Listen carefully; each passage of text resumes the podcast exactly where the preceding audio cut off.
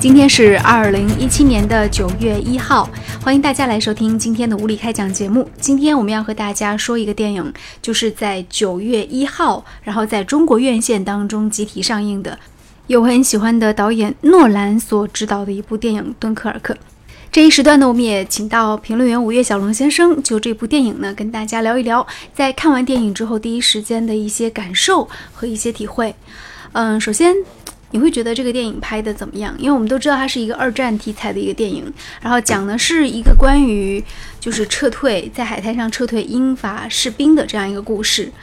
当然，更多可能撤离的是英国的士兵。所以看完之后，你觉得对于这个历史它还原程度怎样？然后历史当中的这个呃海滩撤离事件跟这个电影当中呈现的，你觉得它如果从完成度来看的话，你你觉得它是一个什么样的这种感觉？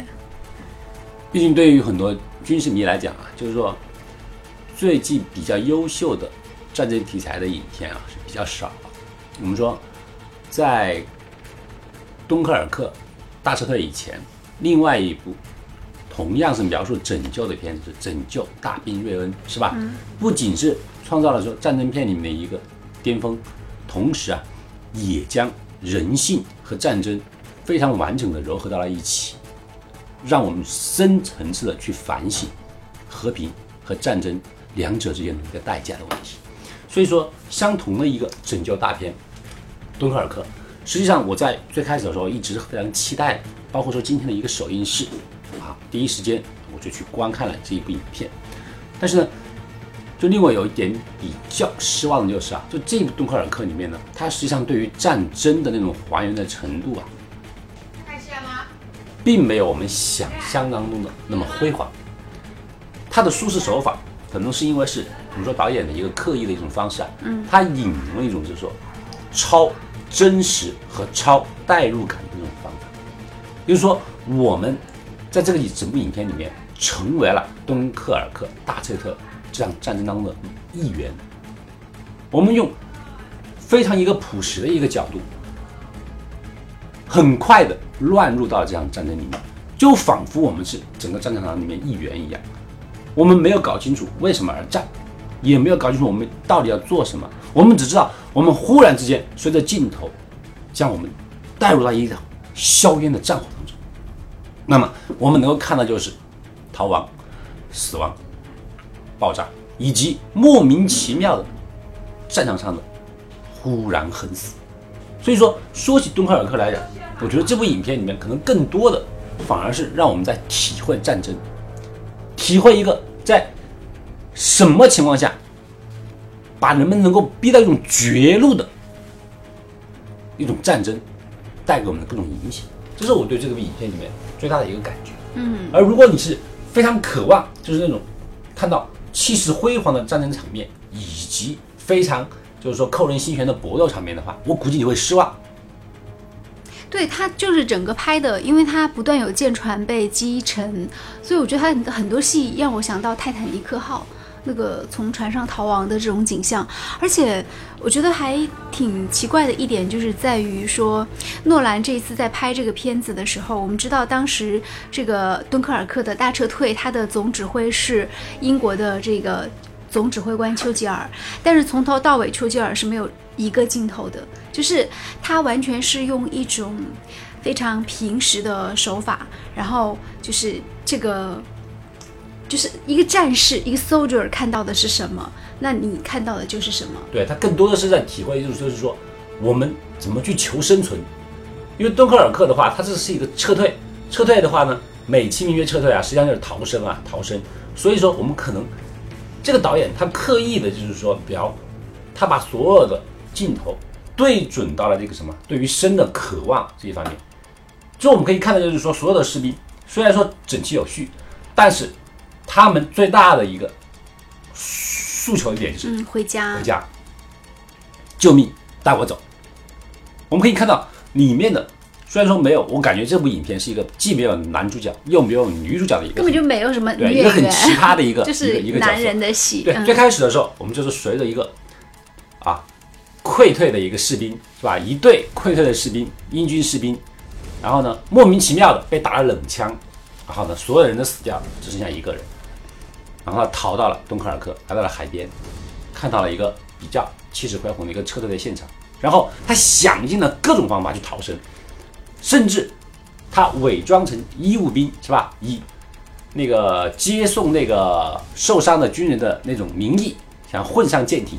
他一次又一次的混上舰艇，而他上的舰艇有一次一次的被人击沉。嗯，他在不停的逃生，想方设法的逃生，然后呢，再一次逃生的过程当中，哎，最后终于回到了，就是说自己的祖国，回到英国，是这么一个情况。所以说呢，我跟我刚刚说的一样啊，你看不到一个气势恢宏一个战争场面，你甚至也没有能够感受到什么英雄喋血，或者说我们说啊为了祖国而战的那种壮志豪情，没有。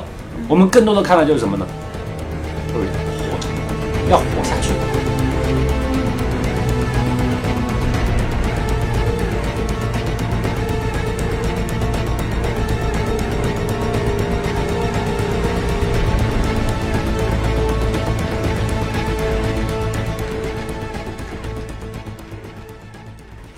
我认为这部电影诺兰他就是也有一些主旋律的表现，呃，印象很深有两个场面。第一个场面是就是很多的这个英国的民众，他们自己驾着自己的小船，然后来去接他们的士兵回家，渡过了英吉利海峡。这是第一个让我掉泪的这个场景哦，一个男人戏能够让人掉泪。然后第二个场景就是他们被接回家之后。然后他们非常的羞愧，士兵们，为什么？因为他们觉得自己没有去打赢这样的一场战争，然后好像没有尽到自己的职责，作为一个士兵的，而且是就逃回来的这种感觉，所以他们觉得好像没有脸去见他们的这种。家人、亲人，还有祖国的人，可这个时候有人跟他们讲说，活着已经是最好的事情了，欢迎你们回家。那两刻，我内心是很有震动的。那第一个时刻就是我刚才有讲到说，那么多人去接他们的战士回家，无论他们做了什么，无论他们有有没有成功，可他们就是可能是一种，就是呃，祖国至于他的这种祖国上的人之间的这种情感。那我觉得最后也是一样的，就是。祖国对于他的这个子民来说，无论你是什么样子的，呃，那我还是会欢迎你回家。所以我觉得这两个点，它其实会给人力量，就是在于说，无论这个战争当中，那英国的士兵他到底是失败了还是成功了，但是至少我觉得这个这个撤退是给他们的内心打了一个强心针，他们会觉得说自己所做的一切是值得的，然后为了祖国。因为人民这样对待我，那我将来为了保护人民，我可能会费更多的心力在这个里面去。所以我觉得还是它，它其实是一个蛮主旋律的电影，只不过它的拍摄手法跟以前我们可能看的更多的这种，呃，国产的战争片或者早期的战争片，它会有一个非常明显的差别，就在于它的代入感和它的那种情节。嗯，你在摇头，为什么？啊，对，因为我可能觉得恰恰是相反的。我觉得这部影片里面呢，他刻意的对于战争的场面更少的描述，嗯，而更多的是描述是什么一个求生的场面。实际上，他的反战的意图是非常明确。他虽然没有描述丘吉尔，我们说在很多二战里面，我们说谈到拯救世界的里面，毕竟要谈到英雄丘吉尔。这部影片里面虽然没有丘吉尔的直接出现，但是却有一个间接的一个画面谈到丘吉尔，什么样呢？就说我们当时说敦刻尔克大撤退有一个背景，就是说英法联军。他一共四十万人，被八十万的德军围困在敦刻尔克。那么，这个是不是真的走投无路了？无路呢？实际上，敦刻尔克，如果你看地图的话，它是英吉利海峡里面最近的一个地方。英国实际上距离敦刻尔克是非常近的，敦刻尔克是法国的，是法国的，很近，距离很近。而且，在法国境内遭受到德军的攻击的同时啊。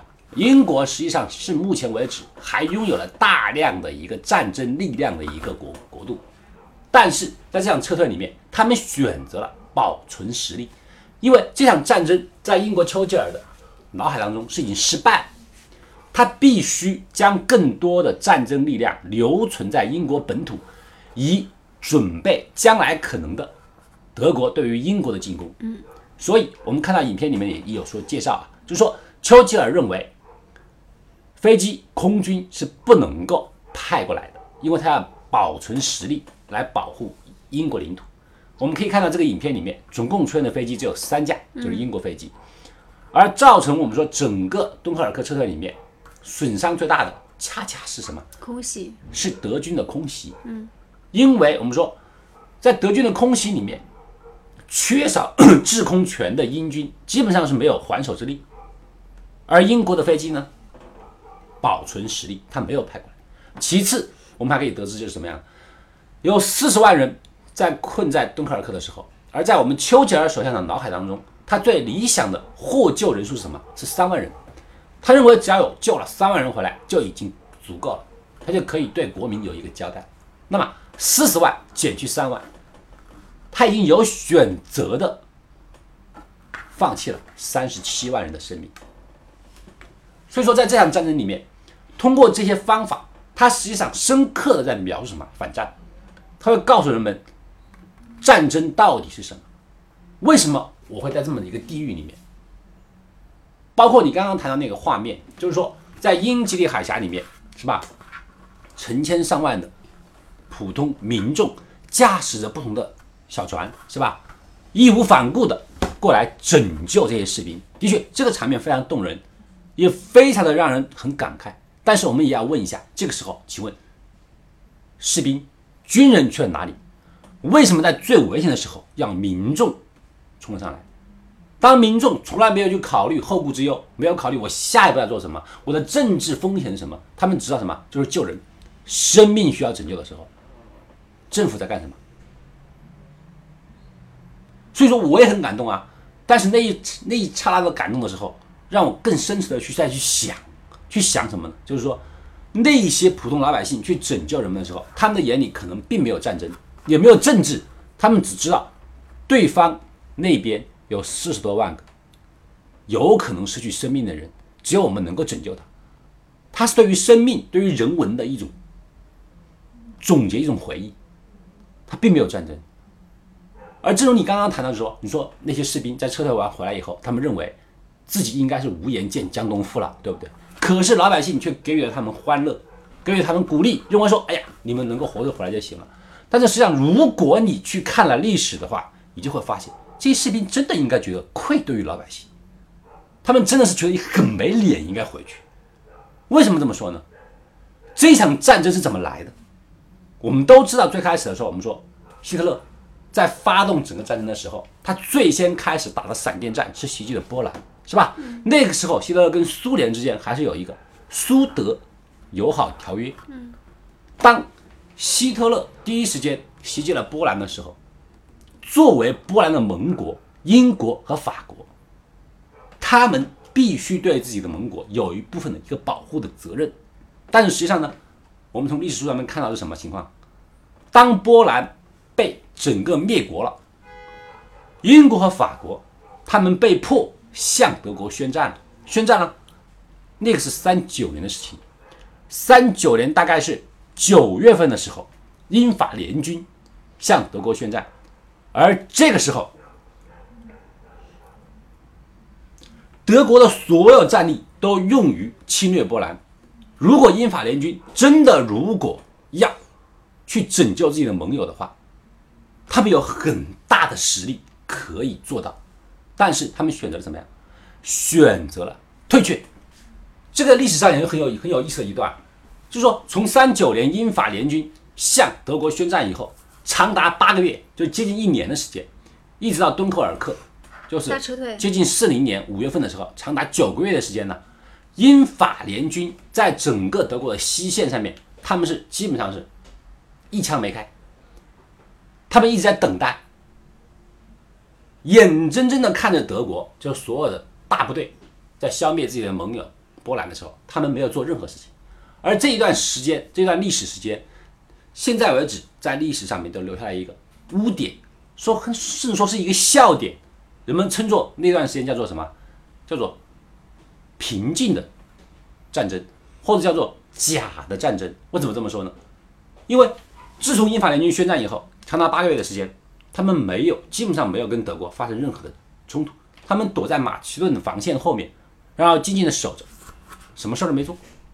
也正是由于他们龟缩的这八个月。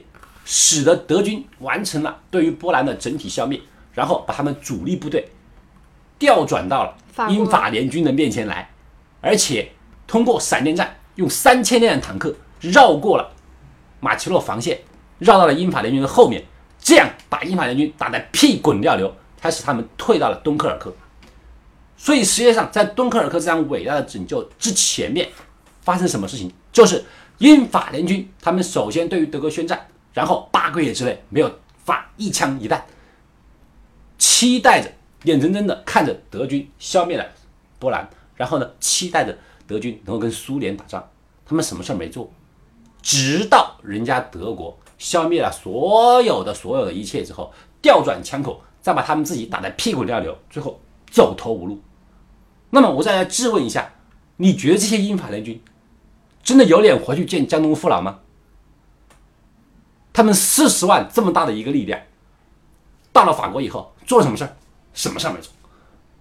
而且他们的撤退导致了法国的所有抵抗力量消失殆尽。法国在德国的闪电战之下，不到一个星期的时间，大概不到一个月的时间，全部投降，法国沦陷，波兰被瓜分，四十万人灰溜溜的回来了。那后来英国呢和德国之间的战争还有吗？后来我们都知道就是这个情况啊。由于他们敦刻尔克的大撤退了，人是回来了，小帆船把他们救回来，对不对？但是他们的大装备和重武器统统没有回来。所以说，在英国后来一直处于一个劣势，他们没有很很强大的一些武器了。然后后面我们都知道就什么呢？我们说我们以前看过一部影片叫《伦敦上空的鹰》，对不对？就说当整个法国落入到德国的手中之后，德国选择了对英国进行了一个无差别的轰炸，整个伦敦被夷为平地，炸平了。这就是整个敦刻尔克的一个前因和一个后果。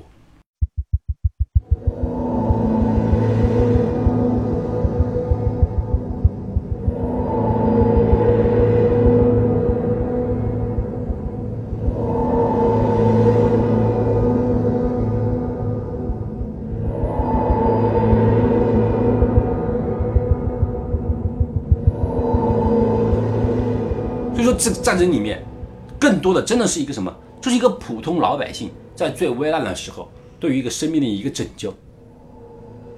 而里面任何的军事和任何的政治拿出来谈的话，都是笑谈，都是可笑至极的一个故事。所以，为什么敦刻尔克迟迟没有人？那为什么在这场战争当中，在这个撤退当中，德国没有对当时的英军动手，让他三十多万人都可以让他回去？那当时德国的武力，他是真的不行吗？还是说，这个里面你谈的蛮好的。目前在整个就世界军事研究历史里面呢，一直来讲是一个非常大的一个争议的一个问题。为什么明明有八十万德军围困了四十万的英法联军，最后却让他们整个撤退了呢？原因很多，其中最大的一个就是什么？就是说，主要是来自于我们说德国元首希特勒，当时在围困了所有的英法联军的时候，希特勒下了一个命令，他命令德军停止攻击，为什么？原因不明。到目前为止有很多种猜测，更多的猜测什么呢？就是因为当时的德军拥有了世界上最先进的战备武器，也就是坦克。嗯，他用坦克进行了那个闪电战的同时啊，坦克的速度太快了，他们的坦克装甲军队跟德军的士兵之间出现了很很大的一个那个距离，就坦克部队冲太快了，冲到前面去了，所以当时的德军怕自己的装甲部队受到损伤，因为他们的下一步是要占领整个法国。他们为了保存装甲力量，于是呢，他就向希特勒建议，就是说这个时候不需要再派装甲兵了。于是希特勒就采纳这个意见，就使得当时的部队啊，就说暂时休战了几天，大概是从二十号的样子休战，二十六号又重新进行宣战了。但是这短短的一个星期之内，就给了英法联军一个一个喘息。就是说，大家一直都说希特勒这一个命令，就是说的的确确是导致了一个很大的一个问题。同时呢，天气问题也是一个很大的原因，在这部影片里面没有提及。实际上在敦刻尔克撤退里面，经历了大概一个星期的时间，才把那三十万人救出去的，不是一天之内啊。我们看那个电影里面，好像半天时间没有，人都嗯都就就走。他用了一个星期的时间，而在一个星期的时间里面，整个制空权都是德国空军的，但是有两个问题出现了，第一个就是呢，那个时候的飞机发明的还不是很多，它不是那种喷气式飞机啊。嗯，我们可以看到在电影里面，飞行员在空中的时候还可以把那个飞机的那个那个舱门打开，是吧？就像开敞篷车一样在天上飞，因为速度很慢，他们也没有精确制导的导弹，他们那个炸弹呢，当时说炸弹扔下去轰炸别人的时候，就发现炸弹掉到沙滩里面以后了，陷进去了，爆炸出来的威力很小。只能炸倒几个人，甚至只能炸起一群沙。就这个，它的那个，就是说对于士兵的那个杀伤力不够，所以呢，更多的飞机是用来轰炸那个各种军舰。也是正是这个原因，所以英国的军舰那个时候呢，迟迟不敢出来，都龟缩在英国港口。所以说军舰不敢来接，只能够派派人来接。哎，同时呢，我们还看到在这个里面还出现了很多。呃，就是说人为制造一些困困难。那个敦刻尔克在英吉利海峡里面是属于一个最大最短的，而这个航程有多少呢？只有四十海里。可这个四十海里呢，正好是在那个敦刻尔克突出的那个地方啊，它被德国的火炮覆盖了，所以呢，那条线路最近的却不敢走。然后呢，第二条线路是稍微比较远一点的，大概七十海里。可是这个七十海里的线路是什么？是被盟军。他为了防备德国袭击，知道吧？盟军在这条线路上布了大量的水雷，自己人也不敢走，而导致了真正撤退的线路是一个最远的打弯弯的那个线路，要绕个弯的线路。那个线路是什么？九十海里。普通的船如果在这九十海里里面要开六个小时以上才能到达敦刻尔克，这人为的增加了麻烦，否则的话还不会这样，这是人为的。然后其次呢？在撤退最人口最多的那一天的时候了，德国的飞机已经装了很多炸弹过来轰炸了。可是那天怎么样？敦刻尔克起雾了，起了浓雾，非常大的雾，以导致德国空军找不到目标。最后所有的炸弹过去了以后又带回去了，而这一个耽搁呢，恰恰那一天，接近有几万的人 就过去了。所以很多原因呢，就导致了敦刻尔克的一个撤退最后实现了一个成功。呃，可以说。很多是巧合啊，放在一起的。所以说，总的来讲的话，敦刻尔克大撤退啊，在战略上啊，它是一个天大的失败。它只能说是在一个巧合当中的一个小小的胜利。但是呢，我最后想说一点，就是说啊，我觉得无论如何啊，在这个影片里面，我们可能感受不到战争的激烈，可是呢，我们就可以感觉到战争的一个残忍。嗯，我们身临其境的作为一个。误入到战争领域当中的一个普通人，就给我的感觉是这样的。我就觉得，因为在影片当中啊，所有的士兵大部分连枪都不要了。那个时候没有没有必要去战斗了。你拿着枪只会觉得枪很重。你想要的是一口水、一块面包，然后呢，一个能够带我回家的船。我们就像那个茫然无助的士兵一样，一个普通人的身份被扔到了一个战场里面。走在这边，当一个炸弹过来；走到那边，咣一个炸弹过来。就说没有任何一个地方是一片净土，而随着所小帆船过来之后，把我们带过去，只过了大概几个小时，一觉醒来以后，哇，和平就像天堂一般在你面前出现。你只是看到路边几个小朋友在那踢踢足球、聊聊天儿，是吧？你就会觉得，哎，整个世界完全不一样了。真的，刚才是地狱，怎么现在这变成这个样子？所以说，真的让我看了以后，我最大的感受就是说。会让人去反省，无论战争的原因是什么，无论战争的终止目标，甚至它有一个什么多么崇高的一个东西的话，战争真的是伴随着死亡和残忍。无论他是正义的也好，还是非正义的也好，包括我们说刚刚那场战争里面，我们看到敦刻尔克里面，德军是大概是八十万人，是吧？然后呢，围围剿了英法联军四十万人，并且呢，占据了一个绝对的优势。但是在这场战争里面，打到最后，就英法联军我们知道撤退了大概三十五万人，但是他们也牺牲了大概两点四万人。而与此同时呢，占据了绝对优势的德军，他的牺牲人数也是一万多人。所以说，无论是你赢也好，你输也好，是吧？你正义也好，你邪恶也好，战争更多的就是死。我真的，真的我觉得这部影片可能更多的一个作用就是让我们去反思，反思战争，然后呢，去呼唤和平。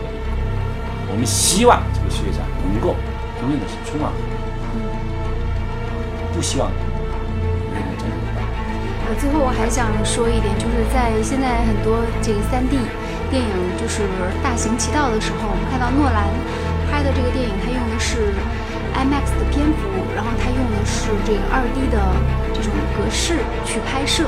其实，在这个过程当中，我反而是能够感觉到一种电影人的诚意，因为可能三 D 看的太多了，所以就是我倒是喜欢这样的，就是用呃比较质朴的方式去做的一种表达。好，我们今天节目就进行到这里。呃，喜欢我们的节目，可以在我们节目下方进行留言和点赞。这里是无理开讲，我是主持人李杰。今天来和大家分享观点的是五月小龙先生。再见。